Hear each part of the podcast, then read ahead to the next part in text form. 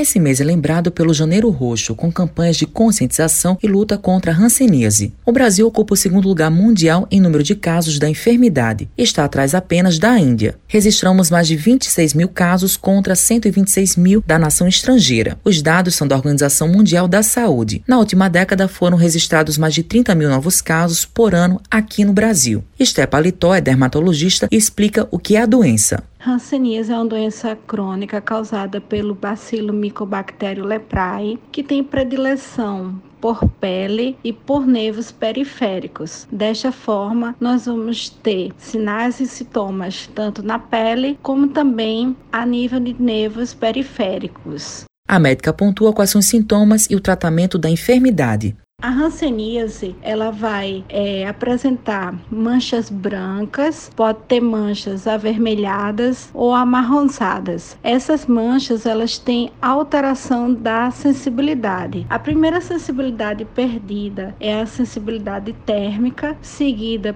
pela dolorosa e por último a sensibilidade tátil. Então, nessas áreas de manchas, a gente pode também ter perda de pelos e a incapacidade de produzir suor. Além disto, pode haver deformidades em mãos e nos pés, diminuição da força motora e na região da planta dos pés, em decorrência da alteração da sensibilidade, pode-se observar também alguns ferimentos. O tratamento ele é feito nas unidades de saúde e o tratamento é gratuito. E a doença ela tem cura, ela é totalmente curável. A especialista fala como as pessoas adquirem a hanseníase. Se pega através de uma pessoa com hanseníase com a forma multibacilar, ou seja, com carga elevada de bacilo, sem tratamento, e é através das vias aéreas superiores. Então é necessário um contato íntimo e prolongado. Agora, atenção: o paciente que tem hanseníase, quando ele começa o tratamento, inicia o tratamento, ele não está contaminando absolutamente mais ninguém.